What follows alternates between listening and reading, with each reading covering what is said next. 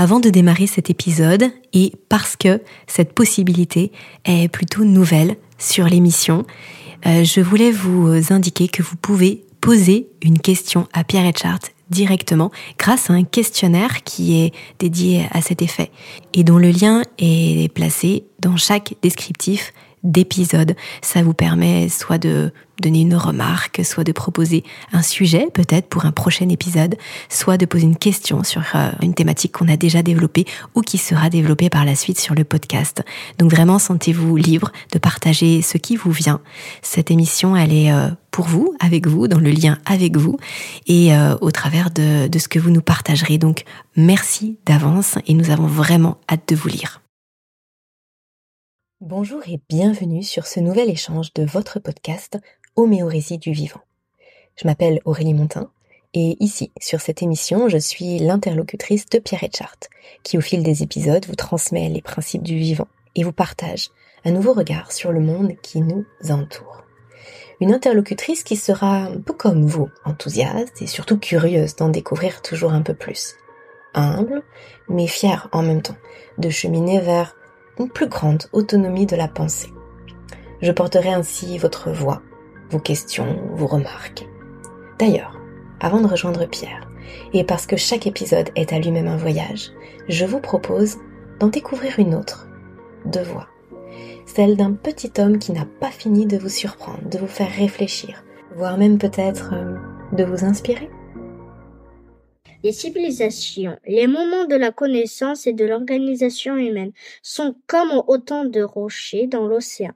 Quand on voit une civilisation, un moment de la connaissance, on ne voit que le heurt de l'océan contre ce rocher, la vague qui se brise, l'écume jaillissante.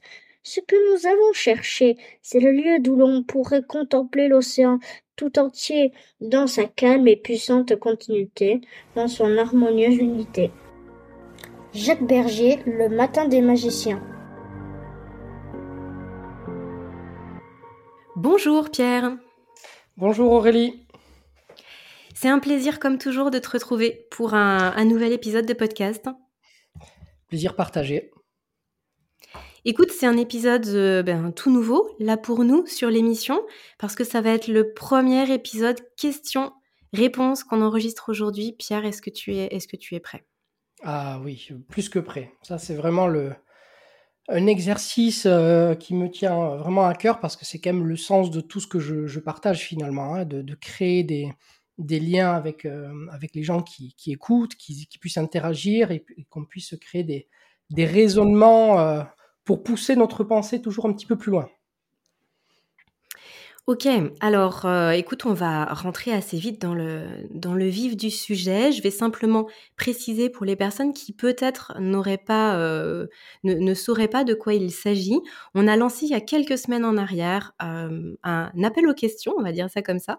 En tout cas, on a donné la possibilité à nos auditrices et auditeurs de te poser des questions, que ce soit directement liées au sujet des épisodes qu'on a déjà euh, traités ensemble, à des, voilà, des questionnements qui auraient émergé, mais ça peut être aussi sur d'autres euh, sujets. Euh, de toute façon, si c'est hors sujet, on, pourra le préciser et puis peut-être en tirer aussi des choses intéressantes pour la suite. Donc, L'idée, c'est que chacun puisse se sentir libre de poser des questions, de faire des remarques, de proposer aussi des thématiques et des sujets. Donc, on a commencé à en recevoir et aujourd'hui, bah, du coup, on se fait ce premier épisode questions-réponses. Donc, moi, Pierre, je vais te te poser les questions que, que j'ai reçues via le questionnaire dédié que chacun peut retrouver dans le descriptif de l'épisode. Et puis, euh, bah, je vais te laisser ensuite partager ce que tu souhaites. Euh, sont des questions qui vont être euh, assez différentes. Tu verras, euh, j'ai répertorié voilà plusieurs choses. je te propose qu'on démarre. Allez, let's go. Alors, la première qui a été posée par Florent.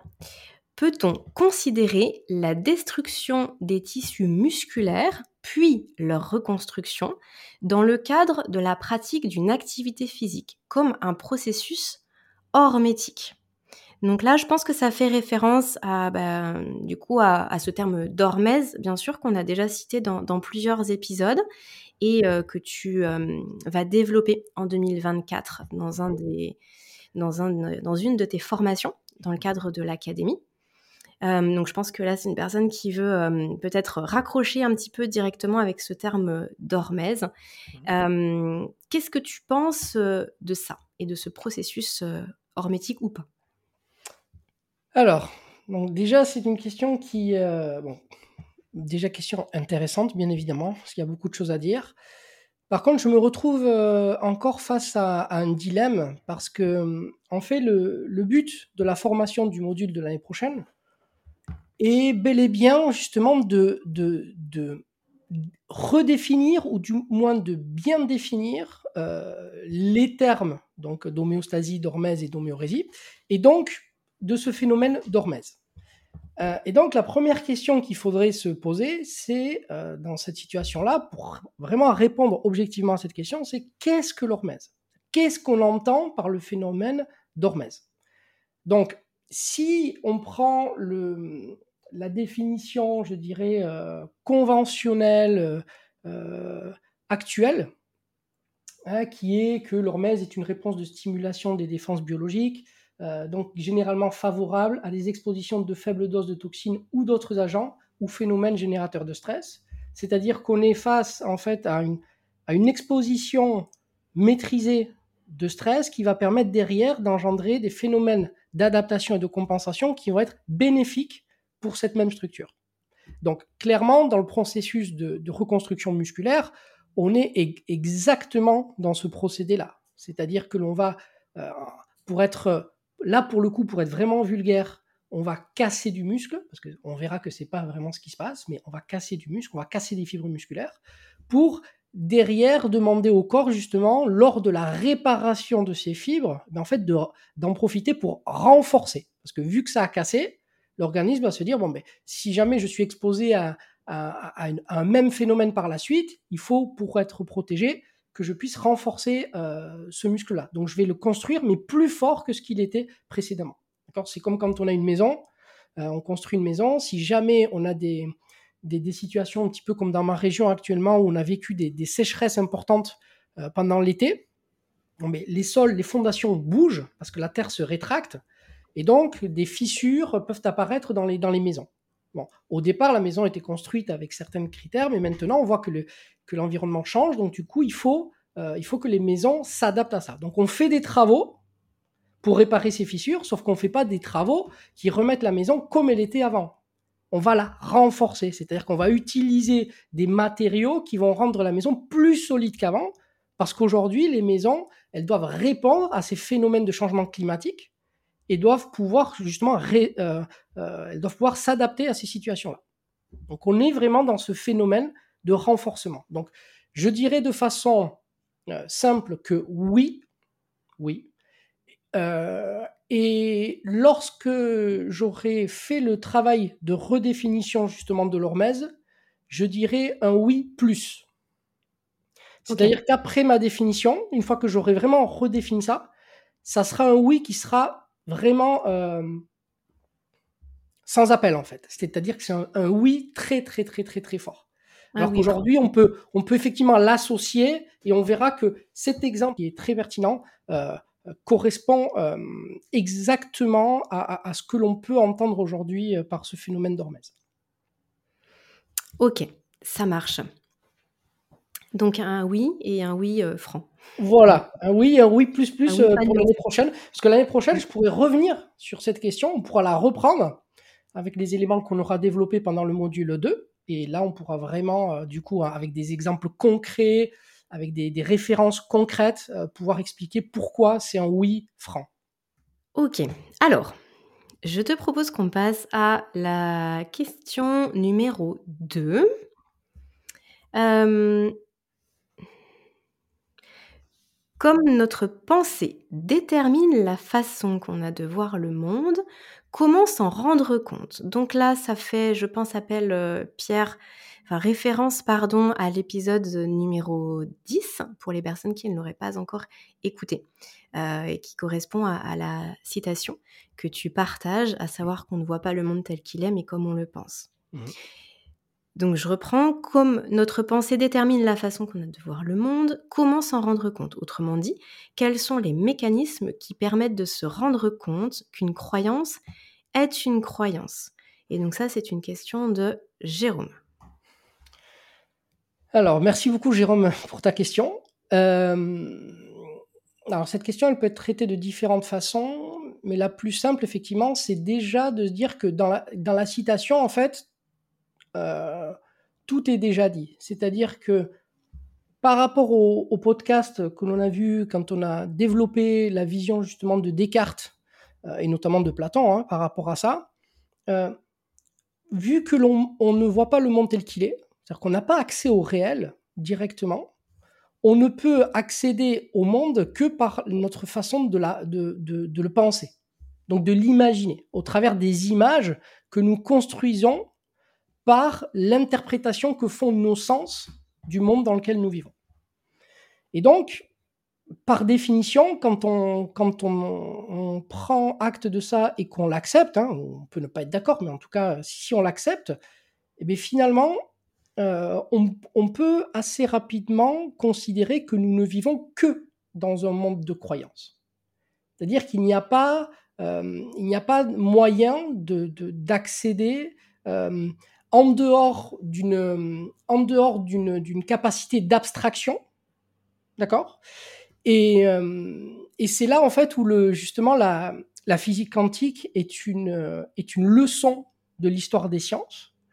Parce que justement donc ce que nous a montré Descartes c'est que nous devons énormément nous méfier de nos opinions et de ce que nous pensons globalement parce que euh, justement toutes les informations que nous, avons passent par un traitement. C'est-à-dire que nous n'avons pas d'information pure qui vient du réel. Il est filtré par nos sens et donc il est, euh, traité par nos sens et donc en fonction de leur état. C'est-à-dire qu'aussi, il que, il suffit pas juste de les traiter, il faut aussi qu'on soit en capacité. C'est-à-dire que, par exemple, euh, une personne qui va être aveugle, d'accord? On sait qu'une personne qui est aveugle voit. C'est-à-dire qu'elle n'a pas la vision, donc elle n'a pas, la, vue, mais par contre son cerveau est capable de créer des images. Et c'est là en fait où on voit comment euh, la machinerie humaine est un, processus euh, est un processus vraiment euh, au, au long cours. C'est-à-dire que c'est une cascade d'enchaînement qui permet d'arriver à la notion d'image du monde que nous avons et que c'est pas une image qui nous arrive directement. Tout comme ça peut être le cas aussi à l'inverse, une personne qui voit, oui. mais par contre qui n'arrive pas à, si elle ferme par exemple ses yeux, elle peut pas s'imaginer des choses. Exactement, exactement. Et c'est là où on voit en fait le travail qu'il y a d'interface de nos sens. Et euh, donc ça, Descartes l'avait très très bien compris, Platon l'avait grandement anticipé. Et donc, euh, effectivement, nous, nous, sommes limités malheureusement en termes d'accès direct ou indirect euh, par nos sens. Mais, mais, mais, il y a une porte, euh, il y a, comme toujours, hein, il y a une porte dérobée. Et cette porte dérobée, c'est ce qu'on appelle l'abstraction. C'est-à-dire que notre capacité à, comme disait Gaston Bachelard, à penser contre notre cerveau. Mmh C'est-à-dire à comprendre, et c'est pour ça que le pourquoi est aussi important. C'est-à-dire qu'à partir du moment où on sait pourquoi est-ce que l'on voit le monde tel qu'il est, enfin, qu'on voit le monde comme on le voit, et non pas tel qu'il est, mais comme on le voit, quand on sait que c'est justement lié à tous ces processus, on peut mettre en place, je dirais, des, des astuces pour essayer justement d'utiliser la porte dérobée. Et donc, penser contre son cerveau, c'est vraiment dire, voilà, ne pas se laisser aller justement à, ce, uniquement ce que nos sens nous disent. Et donc, cette porte dérobée, elle consiste en fait à dépasser ça, et en considérant effectivement que tout ce que nous ressentons n'est que euh, l'ombre de quelque chose, comme par rapport à la caverne de Platon, mais en fait, on peut, par notre pensée, avoir une démarche qui nous permet d'aller au-delà.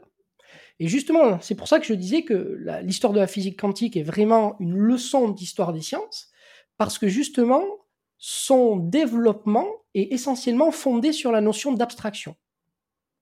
C'est-à-dire que on, au départ, si tu te rappelles bien du cours, au départ, les, personnes comme Max Planck ont tenté en fait de répondre par la raison à des problèmes techniques. Mmh D'accord? Ils ont trouvé une solution qui ne leur convenait pas parce que ça ne, ça ne, ça ne correspondait pas à la vision qu'ils avaient du monde. Mais ils ont vu que le résultat était bon. D'accord? Donc mmh là, je, là je, pour ceux qui ont la référence, je parle évidemment de la constante H. Mmh D'accord? Et donc, qu'il a eu en horreur. Hein. Donc, je rappelle encore une fois que Planck, lorsqu'il a, mis en place cette, valeur-là, cette constante, il était persuadé que malgré sa perfection à ce moment-là, à prédire, en fait, hein, sa capacité à prédire justement le, le, le, le les, les, équations, mais en fait, il était persuadé que cette équation allait être dépassée par la suite et que ce H-là allait être expliqué et qu'on allait comprendre pourquoi ça ne pouvait pas fonctionner comme ça. Donc, on a avancé dans un premier temps en physique quantique en considérant effectivement qu'on allait à contre-courant et qu'on acceptait de jouer le jeu des choses qui nous paraissaient fausses, mais parce qu'elles nous disaient que c'était vrai. Et par la suite, ceux qui ont passé le gros cap, qui ont été les vrais génies, même si tout le monde a été incroyable dans cette histoire, c'est ceux qui ont accepté de dépasser ça et de rentrer dans un niveau d'abstraction totalement extrêmement élevé. Et par exemple, c'est pour ça que moi j'ai une admiration euh, énorme pour ce monsieur qui, pour moi, n'est jamais, euh, n'est pas suffisamment mis en avant dans l'histoire de la physique quantique, c'est Niels Bohr. Niels Bohr, il est le premier, vraiment le premier dans l'histoire des sciences et dans l'histoire justement de cette physique quantique, à comprendre, à comprendre que les lois du microscopique sont différentes de, de, notre échelle.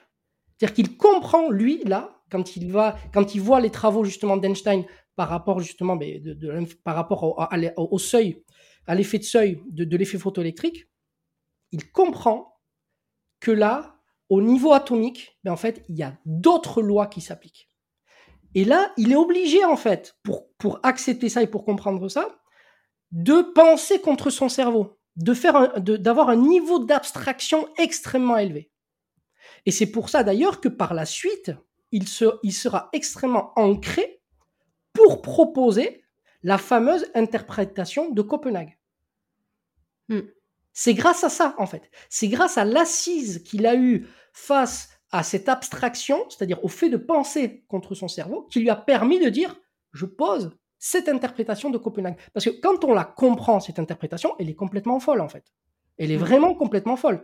Et d'ailleurs, beaucoup de gens, euh, euh, sauf ceux qui vraiment croyaient en lui euh, de façon aveugle et tout ça, mais la plupart des gens, à l'époque, moi, donc Einstein, même, même Schrödinger, tout ça, ils, ils se disent, mais c'est pas possible, en fait.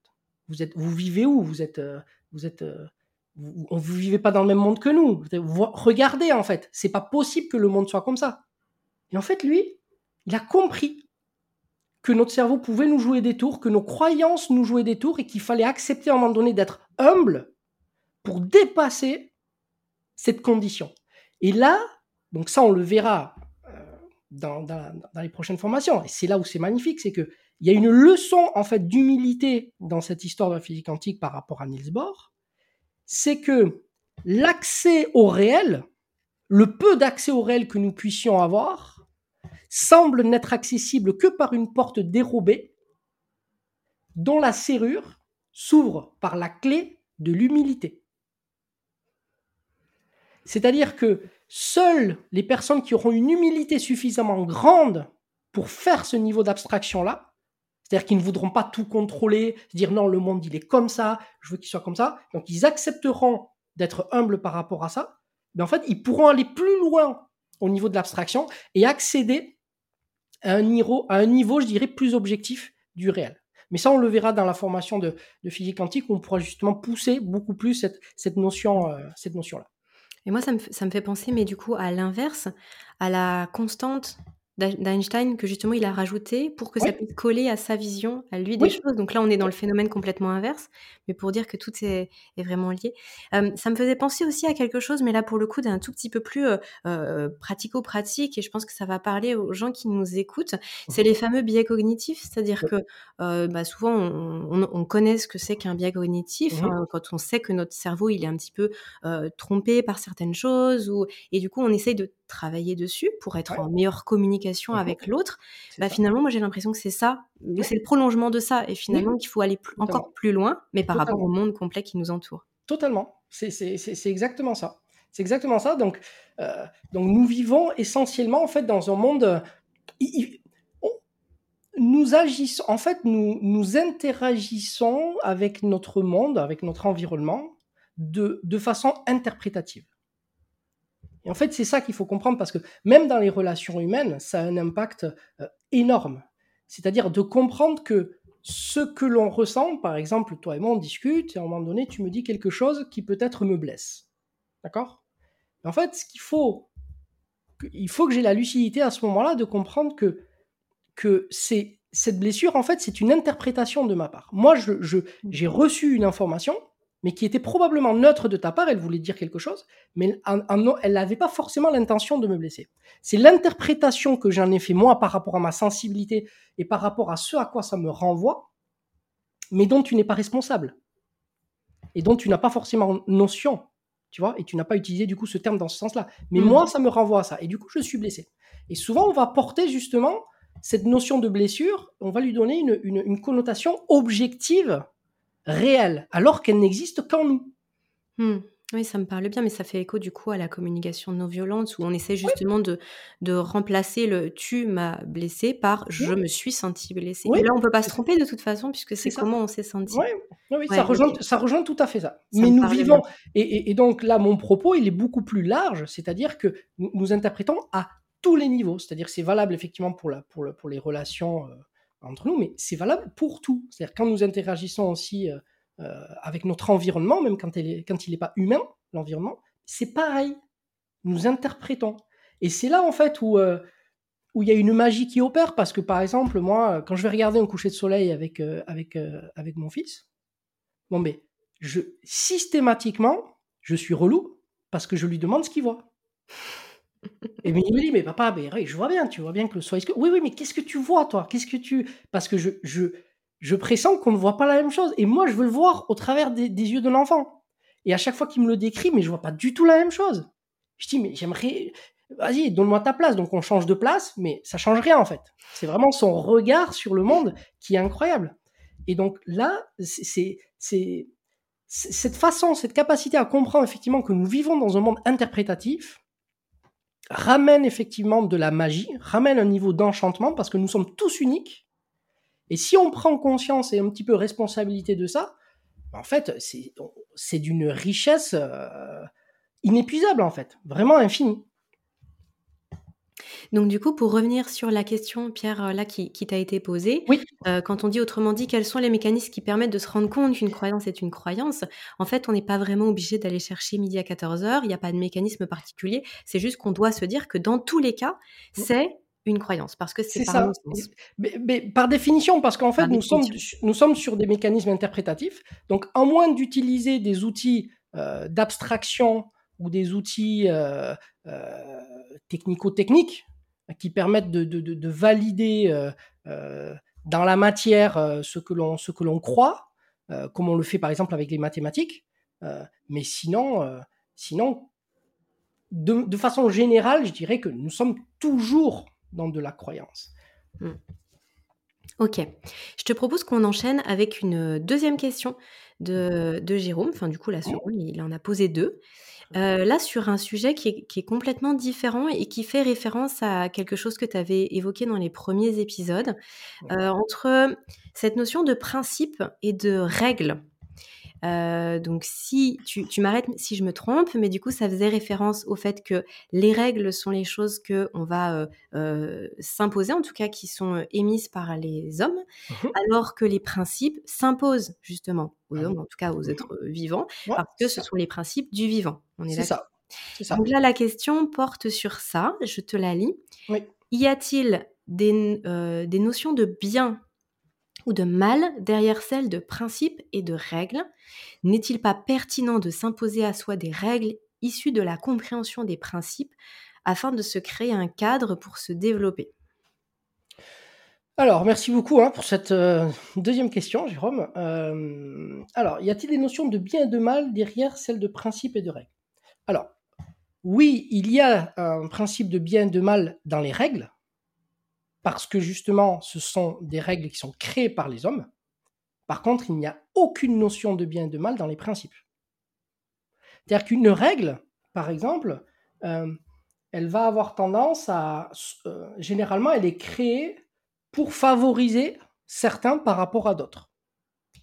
Donc je vais créer une règle, par exemple, moi, je sais pas, qui à la maison me permet d'être tranquille, c'est-à-dire on, éteint les lumières à 18h, euh, voilà. Et ça, ça, je vais le faire par rapport à mon rythme à moi. Donc ça va être bien pour moi. Par contre, pour les autres personnes, par exemple, qui vivent, euh, euh, si, si, on est en colocation ou quoi, peut-être que 18h, on n'a pas envie d'aller se coucher donc ça va être, il va y avoir une notion euh, péjorative euh, à, ces, à, ces choses-là. Tout comme les règles qui existent aujourd'hui euh, pour les, pour les impositions, pour les taxes, tout ça. Bon, mais on, les justifie, mais il va y avoir une connotation derrière. On va pouvoir justifier d'un point de vue éthique, politique, philosophique que c'est juste ou que c'est injuste, parce que ça va favoriser ou pas certaines, catégories de population. Les principes, en fait, n'ont pas d'intention préalable, à, moins que euh, on ait des infos que je n'ai pas, mais n'ont pas d'intention préalable euh, d'être, euh, de favoriser en fait une catégorie. C'est une règle en fait, c'est, un principe, ça s'applique à tout le monde de la même façon et qui est au service en fait du vivant, pour que la vie puisse en fait se développer. Donc il n'y a, y a, aucune notion de, bien et de mal dans un, principe, alors que oui, dans, dans les règles, on va systématiquement retrouver, euh, euh, parce que les règles en général, elles sont toujours, toujours... Euh, dans une règle, il y a toujours une notion de subjectivité. Parce que, je vais prendre la deuxième partie de la question. N'est-il pas pertinent de s'imposer à soi des règles issues de la compréhension des principes afin de se créer un cadre pour se développer? Oui, on peut, mais c'est les règles, elles sont toujours restrictives. C'est-à-dire qu'elles vont permettre, à moins que tu aies une vision vraiment systémique et, globale du vivant, mais ce qui est quand même assez utopique, eh bien, lorsque tu vas appliquer des règles, tu vas toujours privilégier certains aspects qui sont liés à ta compréhension et tu vas euh, soumettre à ces règles d'autres aspects dont tu n'as pas forcément conscience. Par exemple, euh, quelqu'un qui va être euh, quelqu'un qui va être dans la performance par exemple je sais pas par exemple quelqu'un qui se dit que par exemple pour du culturisme je donne un exemple au hasard hein, qui se dit que voilà ce qu'on a compris c'est que effectivement d'un point de vue de l'hormèse pour construire du muscle ben, en fait il faut en casser. Donc il faut s'entraîner au maximum. D'accord? Donc je me discipline pour faire en sorte que dans ma journée je m'entraîne le maximum de fois. Bon, mais ça, c'est, ça répond en fait à, cette compréhension du principe d'Hormèse. Mais par contre, il y a tout un tas d'autres principes dont il faut avoir conscience, dont la notion, par exemple, de récupération, dont la notion de repos, d'accord, dont la notion d'oxydation. Et si tu ne les prends pas, ben en fait, de façon caricaturale, la personne, elle va pouvoir rentrer dans un effet de surentraînement. Elle va pouvoir trop euh, se focaliser sur le volume et pas suffisamment sur la qualité. En pensant que plus j'en fais, le plus et le mieux. D'accord? Et même une fois qu'on a compris ça, c'est-à-dire cet ensemble-là, et donc du coup qui se repose bien, qui récupère bien, eh de la même façon que dans le premier cas, on est toujours dans un système où, euh, qui est lacunaire dans nos connaissances. Et donc on n'a jamais compris complètement l'intégralité des principes. Donc à chaque fois qu'on va appliquer des règles, à mon avis, la, chose la plus sage à faire, c'est effectivement d'appliquer des règles pour essayer de, piloter un petit peu, de, d'orienter notre, notre objectif. Mais par contre, les règles doivent être toujours souples.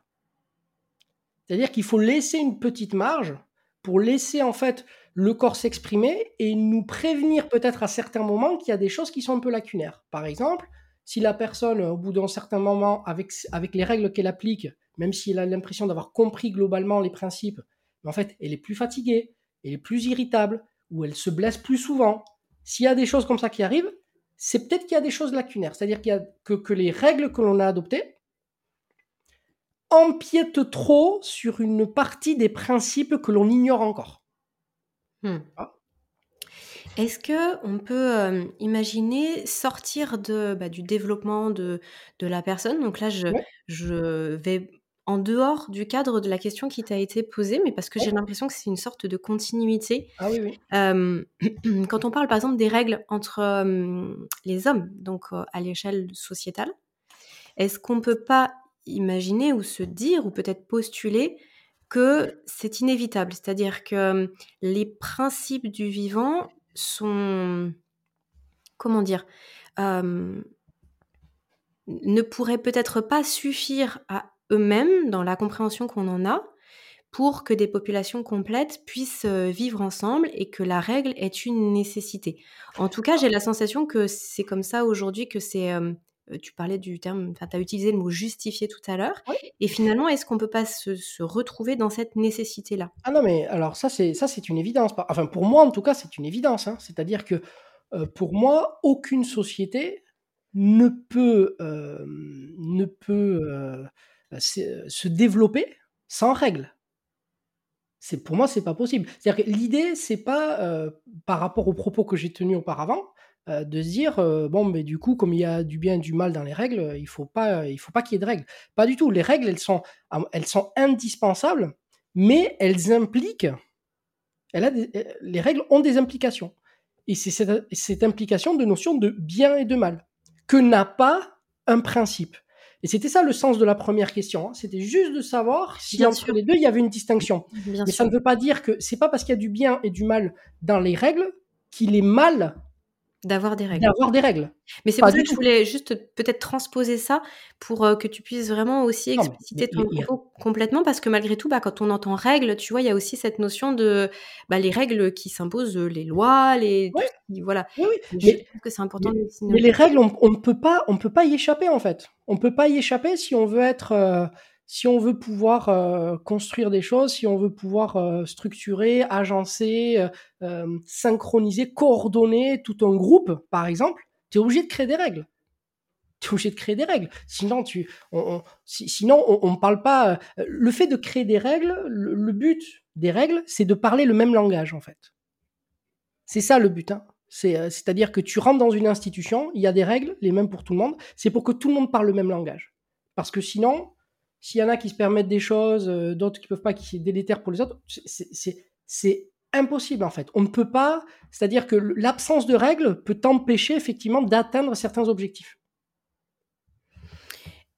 Pour le coup, par contre, il y a quand même une, nuance importante, puis après on pourra passer à la, mmh question suivante, bien sûr, mais c'est euh, cette notion de on peut ne pas être d'accord contre certaines règles.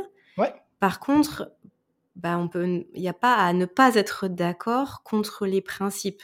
Ah et ça, je trouve que c'est, c'est intéressant parce que. Ah oui. Il n'y a pas d'avis en fait à avoir euh, face aux principes. Les principes sont là, qu'on le veuille ou non. La, la, la, gravité, même si tu n'es pas d'accord avec elle, euh, elle est là et ah elle bah agit pour tout le monde de la même façon.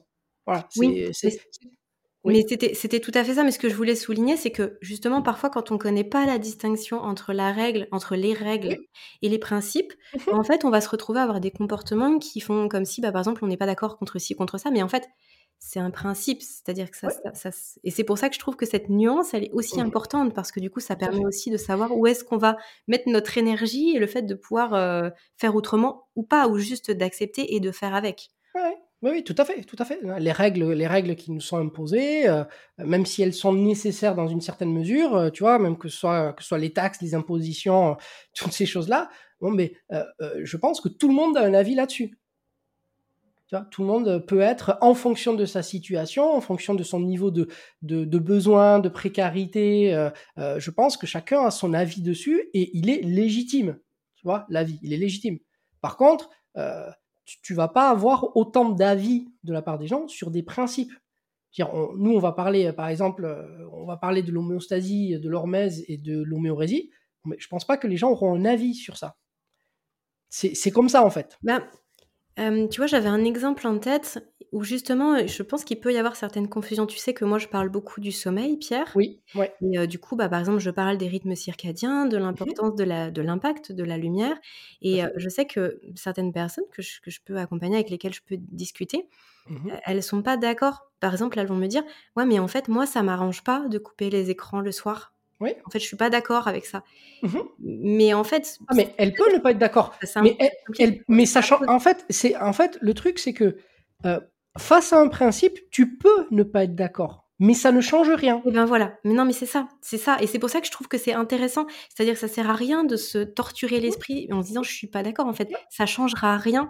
Et c'est pour ça que c'est important de pouvoir bien faire la distinction entre les règles alors qu'une règle alors qu'une règle, si tu n'es pas d'accord, tu peux mettre en place des éléments pour changer les choses. C'est-à-dire qu'à un moment donné, si effectivement, heu, tout le monde se soulève parce qu'il considère que, l'URSSAF exagère, heu, on peut on peut, d'un point de vue euh, politique, euh, euh, tu vois, même humain, changer les choses. Parce que ça n'a pas toujours été comme ça. Tu vois, ce sont des règles qui ont été imposées à une époque, à une période, voilà.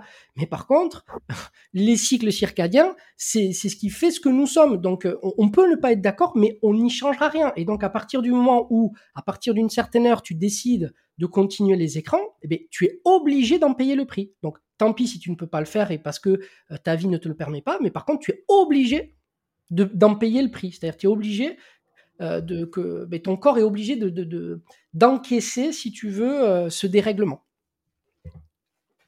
Pierre, je te propose qu'on passe à la question suivante. Oui. Alors, question suivante.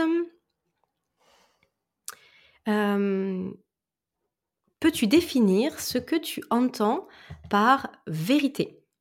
Quel est pour toi le sens du mot vérité? C'est Karen qui pose la question. Vérité, je pense que tu avais dû en parler, Pierre, dans les, dans les podcasts précédents et notamment justement dans, dans l'épisode numéro 10 où on parlait aussi pas mal du, réel et de la réalité. Ouais. qu'est-ce, que, qu'est-ce que ça t'inspire cette question? Alors, ça c'est une question qui est, qui est à la fois très pertinente, très intéressante, mais qui est aussi très profonde. C'est-à-dire que c'est une question qui, euh, à mon sens, euh, pour, être, euh, pour répondue de façon objective et cohérente, soit vraiment traitée de la sorte. Je pense que ça, c'est une question, par exemple, qui nécessite qu'on fasse, qu'on revienne à des notions historiques de la notion de vérité, qu'on fasse la distinction entre deux concepts euh, fondamentaux mais qui sont très très différents, qui sont la vérité et la véracité, qui sont souvent mélangés, et, euh, et de montrer effectivement que la notion de vérité n'a pas de d'existence euh, absolue. C'est-à-dire que, par exemple, le fait que dans certaines langues, par exemple, la notion de vérité n'existe pas. C'est fou ça. oui, c'est fou. C'est fou. C'est fou. Mais, mais comme beaucoup de choses, en fait. Hein. on se rend compte quand on étudie, quand on prend le temps vraiment hein, de se pencher sur les choses et de, comprendre pourquoi, mais on se rend compte en fait que le, monde dans lequel nous vivons, euh, c'est complètement fou, mais dans le sens euh, incroyablement magique du terme, quoi. Vraiment. Donc, euh, moi, je pense que cette question, elle est tellement pertinente qu'elle mérite qu'on fasse un podcast entier et qu'on traite ce sujet. Est-ce que c'est du même ordre justement que les nuances que tu évoquais entre justement le réel, la réalité, peut-être aussi entre le savoir et la connaissance, tout ce que tu es venu redéfinir là jusqu'à maintenant? OK, donc un podcast, futur en prévision quoi, autour de ça? Parce qu'en plus, si tu veux, c'est important d'en faire un entier parce que cette notion de vérité à notre époque, elle est très importante euh, notamment dans, en science, parce que la, la, la, la, notion de vérité en science, elle est très très très importante, savoir ce qui est vrai et ce qui ne l'est pas. Et donc c'est pour ça que hum, cette question, elle est vraiment vraiment pertinente, et, mais, mais elle mérite euh, qu'on donne les outils pour que les gens puissent avoir une réflexion suffisamment structurée pour se faire une idée la plus objective de, de cette question-là. OK. Hem, du coup, ça, c'est quelque chose que tu as prévu de de développer aussi dans l'académie? Bah, beh, oui, évidemment, évidemment parce que, heu, forcément, heu, justement, heu, le le l'idée, heu, dans dans les 3 modules, ça sera de discerner le vrai du faux. C'est-à-dire, heu, de, mmh, ça on on dans un 1er temps, dans les 3 modules, en fait, on va on va partir, heu, on va aller à la à la chasse à ce qu'on à ce que j'appelle les fausses évidences. C'est-à-dire que les raccourcis, heu, sémantiques que nous faisons au quotidien, heu, pour les pour les termes que l'on emploie, en fait, hein, pour communiquer, pour construire notre notre pensée, pour, pour construire des modèles, heu, explicatifs, ben, en fait, ça génère ça génère des des, je dirais presque des opinions, ce que ce que Descartes appelait des opinions. C'est-à-dire qu'on se fait une idée de. Et du coup, on on on a du mal, en fait, à faire le tri entre ce que l'on croit être vrai et ce qui est vrai. Parce qu'il y a un biais, pour le coup, tu parlais des biais cognitifs tout à l'heure, il y a un biais cognitif qui est très, très, très influent, c'est le biais cognitif de la masse. C'est-à-dire que si suffisamment de gens s'accordent à penser que quelque chose qui est faux est vrai, ça devient vrai. Mmh. Mais à leurs yeux. À leurs yeux. D'accord? Ça devient pas pouf, vrai comme ça dans la dans la dans la dans le réel tout d'un coup. Et du coup, on vit en fait dans une espèce de chimère en fait, dans une espèce de simulation parce qu'on on projette sur le monde quelque chose qui est de l'ordre de notre croyance, mais comme nous sommes beaucoup à croire, nous en font une on en fait une vérité. Et donc et donc ça, c'est quelque chose, heu, aujourd'hui, hem, pour lequel, les les termes qui sont utilisés dans la santé sont victimes. D'accord? C'est pour ça qu'il faut absolument redéfinir, heu, les les les termes pour que l'on sache exactement de quoi on parle et là, on va se rendre compte, hein. Tu vas voir déjà quand on va faire le 1er module sur l'homéostasie, quand on va redéfinir quelques termes, on va dire: «Ah oui, mais moi je croyais que c'était ça. Ah mais moi je croyais que c'était ça. Ah mais j'avais pas»? Et là, à la fin du 1er module, normalement, on devrait tous parler le même langage. C'est-à-dire qu'on va créer du lien entre nous. Attention, ça veut pas dire qu'on va être d'accord, hein, ça n'a rien à voir, hein, rien à voir avec le fait d'être d'accord. On va juste simplement décider quelle langue on parle. Est-ce qu'on parle chinois? Est-ce qu'on parle anglais? Est-ce qu'on parle français? Soyons d'accord. Parce que là, pour l'instant, dans le domaine de la santé, chacun parle sa langue et on se contente de dire: «Oui, bon, mais il a dit ça et donc ça, je pense que ça veut dire à peu près ça». Mais on est dans des approximations qui deviennent, deviennent des bulles, tu vois? Un peu des bulles spéculatives énormes, Mmh. qui fait qu'au final, bah, en fait, on sait plus de quoi on parle et on se retrouve dans des boucles comme actuellement où, heu heu, pour moi, comme je dis depuis 3 ans maintenant, dans le domaine de la santé, pour moi, on tourne en rond. Mais vraiment, on tourne en rond. On on sait plus, heu, où donner de la tête, on sait plus vers où aller pour, pour apprendre de nouvelles ch enfin, c'est c'est on tourne en rond. Mmh et du coup, pour, effectivement, même par rapport à ce à cette notion de vérité, les Ouais. en plus, le fait qu'on soit dans une société où il y a énormément de de communication, je parle pas de communication réelle entre les gens, mais par rapport Ouais. justement au au réseau et à la Ouais. rapidité à laquelle circule L'information. Bah, du coup, on se retrouve avec, heu, des conversations un peu lunaires du style, Oui. «Bah, ça c'est vrai, bah, maintenant je suis pas d'accord, c'est peut-être pas vrai. Bah, si c'est vrai, mais pourquoi tu dis que c'est vrai? Bah, parce que je l'ai entendu aux infos» et là, d'un seul coup, ça donne cette notion de vérité, elle elle vient de ce qu'effectivement la majorité des gens ont entendu. Donc j'imagine que c'est de ça dont tu parles et que c'est au bout d'un moment, on s'y perd. C'est pour ça, il faut vraiment bien distinguer tout ça et comprendre pourquoi est-ce qu'aujourd'hui, heu, on considère que, heu, une partie de la population détient la vérité. Par exemple, aujourd'hui, heu, on est, heu, à dire qu'effectivement les médias, diffusent, c'est eux qui détiennent la vérité. Ils diffusent du coup ce qui est vrai et disent d'ailleurs, c'est ça qui est incroyable, hein, aujourd'hui, on a des gens qui débunkent, sur internet, des informations. Parce qu'ils te disent: «Non, non, ça c'est faux parce que c'est moi qui ai la bonne info et donc on va vous dire, pourquoi c'est vrai» et souvent, les débunkages, sont n'ont aucune, hem, aucune notion d'humilité, aucune notion, heu, informative réelle pour les gens. C'est uniquement pour établir leur vérité, en fait et là-dedans, les gens, heu, qui écoutent ou qui regardent ça n'ont absolument aucun outil, aucun outil pour discerner le vrai du faux. Parce que le gars qui vient de débunker ben, en fait, tu es obligé de le croire comme tu as cru la personne qui t'a donné la 1re info.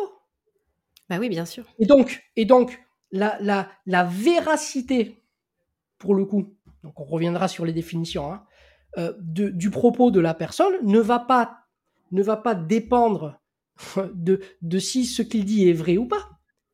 Va tenir compte de l'aura qu'il peut avoir, de la prestance qu'il a, de la, de la qualité de sa vidéo, de savoir s'il est bien habillé, savoir s'il présente bien, s'il articule bien, si, tu vois? Donc des choses qui rejoignent ce que je disais par rapport justement à ce phénomène euh, sensoriel de Descartes, c'est-à-dire que ils vont, ces gens-là vont, vont utiliser les méthodes publicitaires pour amener les gens en fait à penser dans un certain sens.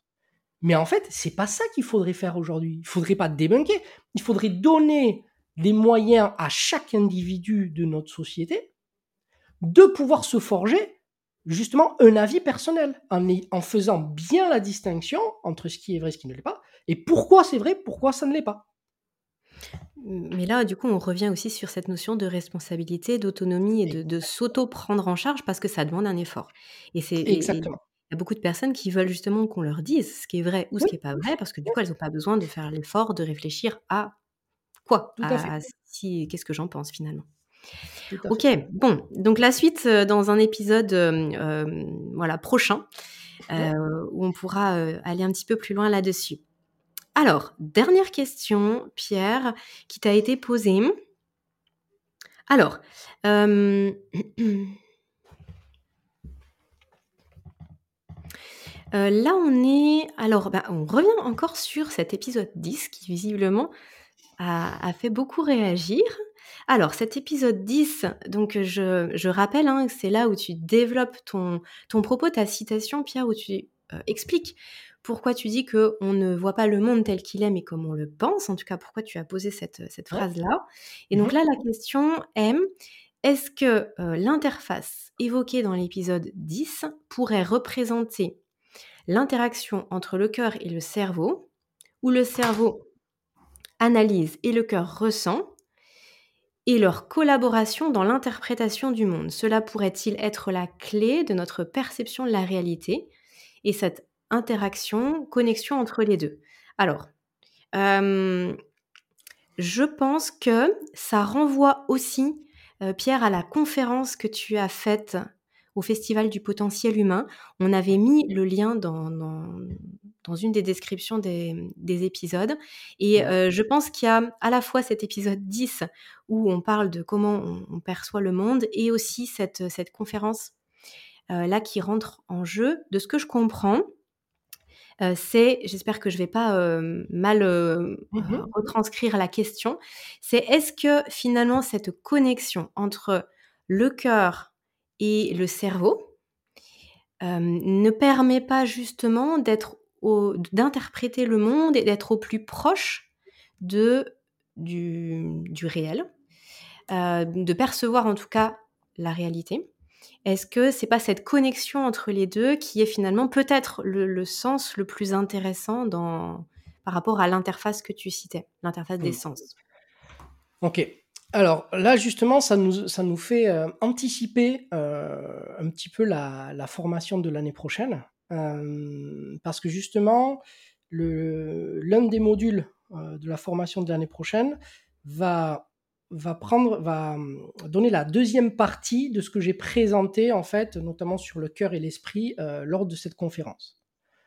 Et en fait, ce que j'explique, pour faire euh, succinct, c'est que oui, c'est ça. C'est-à-dire que le, cerveau va être la centrale qui va rassembler toutes les informations sensitives que nous apporte le réel.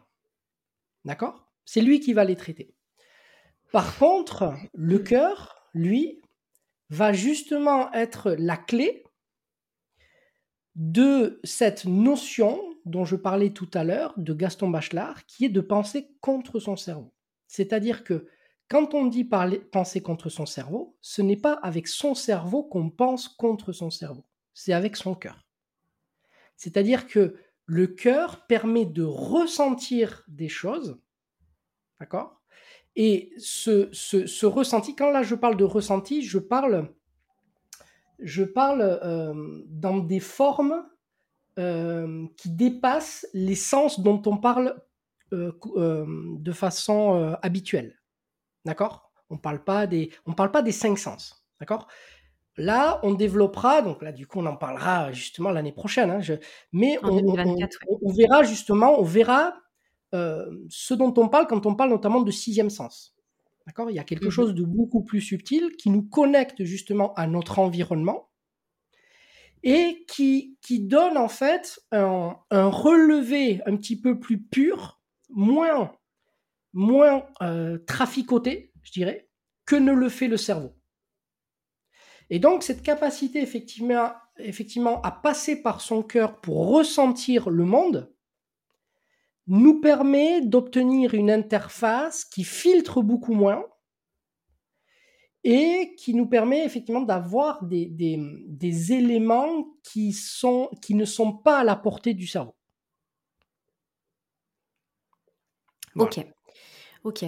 Et, et c'est dans ce sens-là, donc peut-être la dernière chose que je rajouterai, c'est dans ce sens-là qu'il y a une certaine forme de, pas de hiérarchie, mais de, place centrale, je dirais, du cœur, parce que le cœur est plus relié à, au réel, parce qu'il est au contact direct. Justement, on le verra au travers de son champ électromagnétique. C'est-à-dire qu'il prend en permanence la température du champ informationnel qui y a autour de nous. Alors que le cerveau, lui, il quitte pas la boîte crânienne, il prend que des infos que lui transmettent les différents sens. D'accord? Et donc, mmh. le cœur, lui, est, a, un emplacement euh, et un rôle extrêmement euh, central euh, qui fait qu'il a un, rôle vraiment prédominant dans la place que nous avons, je dirais, dans ce monde. Pour le dire simplement. Mais alors, ce qui, est, ce qui est assez fou et la question qui peut se poser, c'est finalement pourquoi on bénéficie en tant que là, être humain de ce cœur qui justement a la possibilité de capter énormément de choses, mais qu'on mmh n'a pas la capacité de venir en direct tout analyser, tout comprendre, tout, tout prendre en fait ce qu'on ressent, que finalement c'est filtré par le cerveau et qu'il en ressort quelque chose d'autre. Ah là tu là tu là es en train de prendre de l'avance là. Je je vais finir par faire le cours maintenant. Ouais, ouais. Non, mais c'est tout le, tout le, tout le sujet. Et oui, oui, oui, c'est tout le sujet. Et c'est une question très, très, très pertinente. C'est très, très, très pertinent. Pourquoi Encore une fois, on retombe sur pourquoi, et ce sera d'ailleurs la question du la première slide. C'est pourquoi est-ce qu'on est obligé de passer par nos sens? Hmm. Pourquoi? Pourquoi? Et ça, c'est une très, très belle aventure. J'ai hâte, effectivement. Génial. Ok. Ok Pierre, eh ben écoute, euh, je te remercie euh, pour les questions là qui ont été posées. Par contre, avant de conclure, moi j'avais très envie de te partager euh, parce que dans le petit questionnaire là qu'on propose à tous nos auditeurs, qui je le rappelle est dans le dans le descriptif de chaque podcast, il y a un lien pour accéder au questionnaire. Et du coup, je, hop, voilà, je suis euh, là-dessus, Pierre. En fait, on propose aux personnes aussi de nous partager quel sujet ou quelle thématique mmh euh, elles souhaiteraient voir développer prochainement mmh sur Homéorésie du vivant. Et il y a une des personnes qui nous a indiqué le vide. Et moi, j'aimerais bien que tu nous en dises quelques mots parce que je trouve que c'est un sujet qui est super intéressant qui fait lien avec pas mal de choses que tu nous as partagées jusqu'à maintenant. Et cette notion de vide entre qu'est-ce que le vide ou plutôt qu'est-ce qu'il n'est pas. je, pense qu'on sera amené à le développer un petit peu ah plus tard sur le podcast pour vraiment y allouer du temps. Mais est-ce que tu veux pas juste en teasing nous en dire quelques mots là aujourd'hui? Ah, le vide. Ça, c'est vraiment, c'est vraiment un sujet, bon, comme, comme les autres, mais qui, qui, qui, est extrêmement inspirant parce qu'effectivement, elle, nous oblige à, à, modifier complètement notre façon de voir, euh, de voir les choses. Et de se rendre compte à quel point les projections que nous faisons sur ce monde sont, sont puissantes, en fait. Et qu'on a une vraie responsabilité euh, sur notre façon de penser. Que la pensée n'est pas quelque chose de, de passif. Bon, parenthèse. Euh, le vide, c'est et en physique, hein, le vide c'est est défini comme l'absence de toute matière. D'accord? Voilà. C'est la définition euh, voilà, commune, c'est l'absence de toute matière. En revanche, euh, dans le, je dirais dans le, dans le jargon populaire, le vide, ce n'est pas ça. Le vide, c'est quelque chose qui est confondu avec le néant. Et le néant, c'est en fait, le néant, c'est l'absence de toute chose. Sauf que euh, c'est quelque chose qui, euh, qui est très très très difficilement euh, appréhendable parce qu'on n'arrive pas à imaginer qu'il puisse n'y avoir rien en considérant que même rien, c'est presque quelque chose. Hmm. Hein, c'est un peu comme essayer de conceptualiser l'infini c'est très vite, on a, on, a, on peut avoir très mal à la tête. Et là, dans le néant, oui. Est-ce que peut-être avant que tu ailles plus loin, pour que ce soit vraiment bien clair pour tout le monde, est-ce que du coup tu peux euh, simplement dire ce que c'est que la matière? Parce que finalement, on peut avoir la sensation que tout est matière. Donc si c'est le, si le vide, c'est qu'il n'y a pas de matière, bah finalement on peut tout à fait dire que c'est comme le néant. Tu vois, c'est qu'il n'y a rien. Oui, oui, sauf que, alors là, c'est pareil. C'est-à-dire qu'on va retomber dans ce que je disais, c'est que là, il y a un problème de définition. C'est-à-dire que là encore, on pense que euh, la matière, c'est une notion qui est très claire parce que, euh, justement, beaucoup de gens emploient ce terme. D'accord? Et donc, on pense que, du coup, euh, c'est quelque chose de, de, de, de très.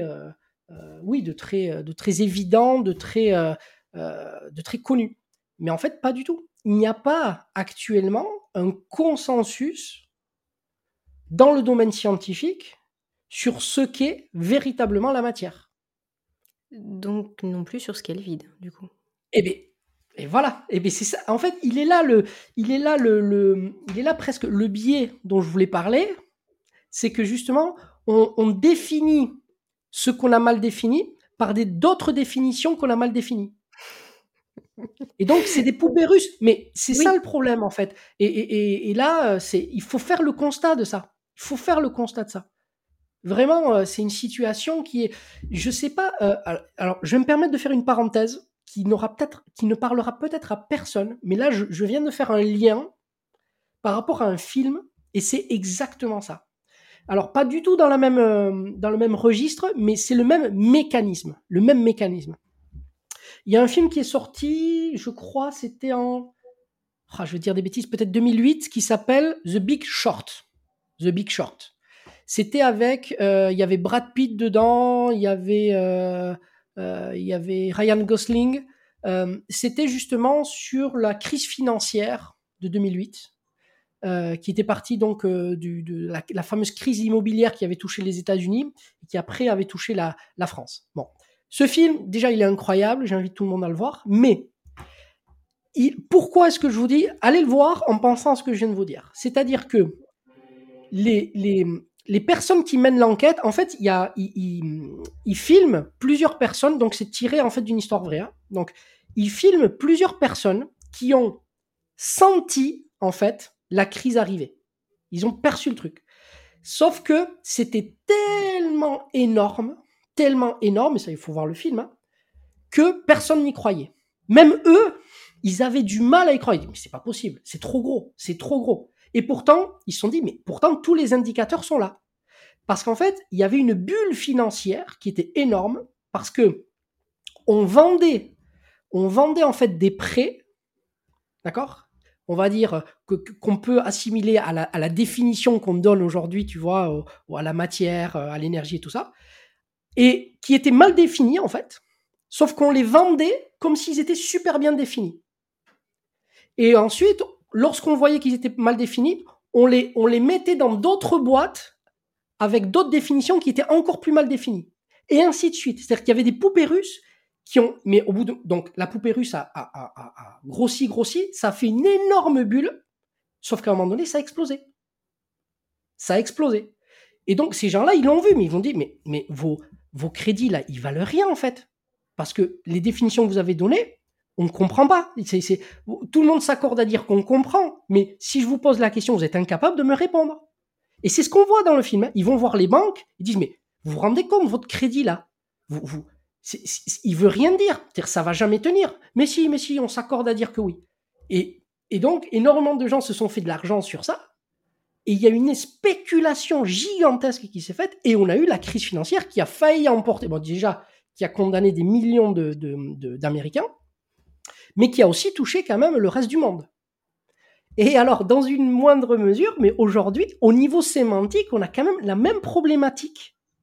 Donc, il va avoir moins d'incidents parce qu'on n'est pas dans les mêmes, dans les mêmes, euh, dans les mêmes échelles, mais quand même, c'est-à-dire que les répercussions qu'elles vont avoir dans notre façon d'agir au quotidien, elles sont énormes. Hmm. Et donc, quand on remplace euh, un vide euh, ou une lacune par une autre, en fait, ça fait une lacune encore plus grande. Et ainsi de suite. Et aujourd'hui, la situation que j'ai décrite justement, qui, justifiait le fait de, de, de, faire ces trois modules et de redéfinir les termes, elle n'est que le constat de, cette situation lacunaire qui nous amène dans une situation où les gens sont incapables de, de, prendre des décisions objectives par rapport à leur santé. Incapables. Mmh. Parce mmh. qu'ils n'ont pas les... C'est pas qu'ils sont pas suffisamment intelligents ou parce qu'ils sont pas des spécialistes. Ça, c'est ce qu'on te. Mais c'est pas ça le problème. Le problème, c'est la clarté qu'il y a en amont. Les choses ne sont pas claires. Donc il faut commencer par ça. Donc The Big Short, vraiment super film.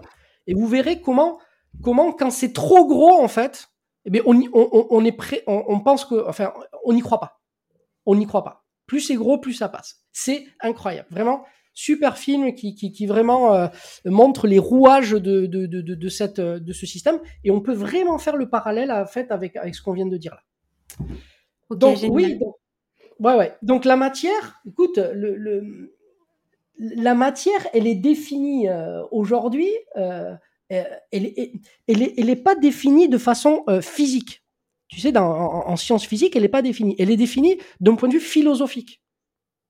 Mmh D'accord? Donc la définition philosophique, c'est que c'est une substance qui constitue le monde sensible, le monde des corps. Mais bon, on est, tu vois, on est bien avancé. C'est, tu vois, c'est mais oui, mais parce qu'en fait, on a un vrai problème avec la matière. Et ce, et, ce problème a été exacerbé par l'avènement de la mécanique quantique. Exacerbé. Parce qu'on a vu justement qu'il que, y avait cette dualité onde-corpuscule et que du coup c'était très difficile de définir ce qu'était véritablement euh, euh, de la matière. Oui, puis en plus encore plus peut-être, euh, alors tu m'arrêtes si je me trompe, mais peut-être encore plus depuis la 2012-2013, en 2013 peut-être avec le boson de Higgs. Puisque du coup, on pouvait imaginer que la matière, c'était quelque chose qui avait de la masse, sauf que du coup, quand on vient dissocier ça, que devient la matière en fait? Exactement, exactement. Mais la matière, mais on pensait effectivement euh, avec le, avec le, avant le boson de Higgs que la masse était une propriété intrinsèque de la matière. Et maintenant, on sait qu'avec le boson de Higgs, effectivement, on sait que c'est une propriété qui est obtenue par frottement de la matière au sein du champ scalaire de Higgs, et que du coup, c'est quelque chose, c'est une propriété qui est obtenue par la suite. Mais du coup, effectivement, comme tu poses la question, mais du coup, qu'est-ce que la matière? Qu'est-ce qu'il en fait son identité? Parce que plus ça va, et comme tu viens de dire avec le boson de Higgs, et plus le peu d'éléments qu'on lui a hmm. attribués pour penser une définition disparaissent. Oui. Euh, du coup, moi, ça m'emmène, euh, Pierre, et là, on va arriver tout, doucement euh, à la fin de cet épisode de questions-réponses. Mais en tout cas, ça m'emmène à des choses qui, nous concernent tous hein, dans, notre quotidien, pour nos proches. C'est cette notion aussi de, santé et de maladie. Où là, mmh la définition, enfin, ça me fait vraiment penser à ça, tout ce que tu viens de dire, parce que là, c'est pareil. En fait, on ne s'est jamais trop posé la question. Je veux dire, par le on, j'entends de façon générale. Qu'est-ce que la santé et qu'est-ce que la maladie Alors qu'en fait, on utilise ces mots-là absolument tout le temps. Donc, il faut qu'on y revienne un jour euh, proche, j'imagine. Et déjà, le, et déjà, le fait que, que, que, que les gens euh, euh, se rendent compte, en fait, parce que déjà, ça, c'est un premier pas, qu'ils se rendent compte que c'est pas clair. Ça, c'est déjà un premier pas, parce que pour la plupart des gens, ils ne voient même pas l'intérêt de se poser la question de savoir ce qu'est la santé, parce qu'ils pensent que l'image qu'ils en ont est extrêmement proche de la réalité. C'est-à-dire que si jamais on en parle, Euh, on va juste amener quelques petits détails, euh, tu vois, en plus pour euh, peaufiner le, la définition, mais, mais l'image qu'ils en ont est déjà très très proche de la réalité. En tout cas, c'est le sentiment qu'ils en ont. Mmh. Mais, si on prend juste deux minutes pour se poser, ben là, ils verront que non. Et oui, mais là, ça me faisait d'autant plus que tu, tu, disais que justement, on utilisait des termes qu'on ne comprenait pas forcément, en tout cas qu'on ne pouvait pas définir complètement pour définir d'autres. Mais là, finalement, c'est un peu pareil, parce que la santé, on peut se dire, c'est l'absence de maladie, mais du coup, la maladie, c'est quoi? Bah du coup, c'est quand on n'est plus en santé, mais en fait, on définit l'un avec l'autre. En fait, on s'en sort pas. Exactement, exactement. Tu as, tu as, as compris le, as compris le, sens du problème hein, que, je, que je relève. Et, euh, et c'est pour ça que d'ailleurs, ben, c'est pareil, hein, on le voit dans la présentation de, mon, de ma formation pour l'année prochaine euh, sur le site. Euh, la santé et la maladie font partie des termes justement qu'on pourra redéfinir à partir de tout ce travail. Super, Pierre. On en reste là pour ce premier épisode questions-réponses qui euh, finalement était très riche et euh, qui nous a apporté à presque une heure d'épisode. Je suis ravie, c'était génial. Euh, moi, j'invite vraiment toutes les personnes qui nous écoutent à poser leurs questions. mettez, vos, mettez vos remarques, mettez aussi les sujets que vous aimeriez voir abordés sur l'émission. Et puis, comme ça, bah, on, on, avance ensemble avec vous, avec aussi ce que vous voulez voir sur ce podcast et, euh, et c'est comme ça que c'est le plus euh, pertinent. Merci Pierre et puis on se retrouve pour le prochain épisode. À très vite. Merci à toi Aurélie et merci à tous pour vos questions. À bientôt. Cet épisode touche à sa fin. Bravo à vous de nous avoir suivis jusqu'ici. J'espère que ça vous aura plu, que ça vous aura apporté ce que vous étiez venu y chercher, voire même euh, beaucoup plus. En tout cas, vous pouvez retrouver le travail de Pierre en descriptif de cet épisode. Vous allez avoir tous les liens pour pouvoir creuser, aller plus loin et puis toujours entretenir votre autonomie de pensée. Vous pouvez également soutenir le podcast en partageant à vos proches tout simplement, et puis ça peut être sympa d'en discuter ensemble aussi, ou alors en mettant 5 petites étoiles sur iTunes ou sur votre plateforme d'écoute. Je vous dis à très bientôt pour un prochain épisode. N'oubliez pas de partager podcast et de mettre plein de étoiles. C'est vraiment important les étoiles.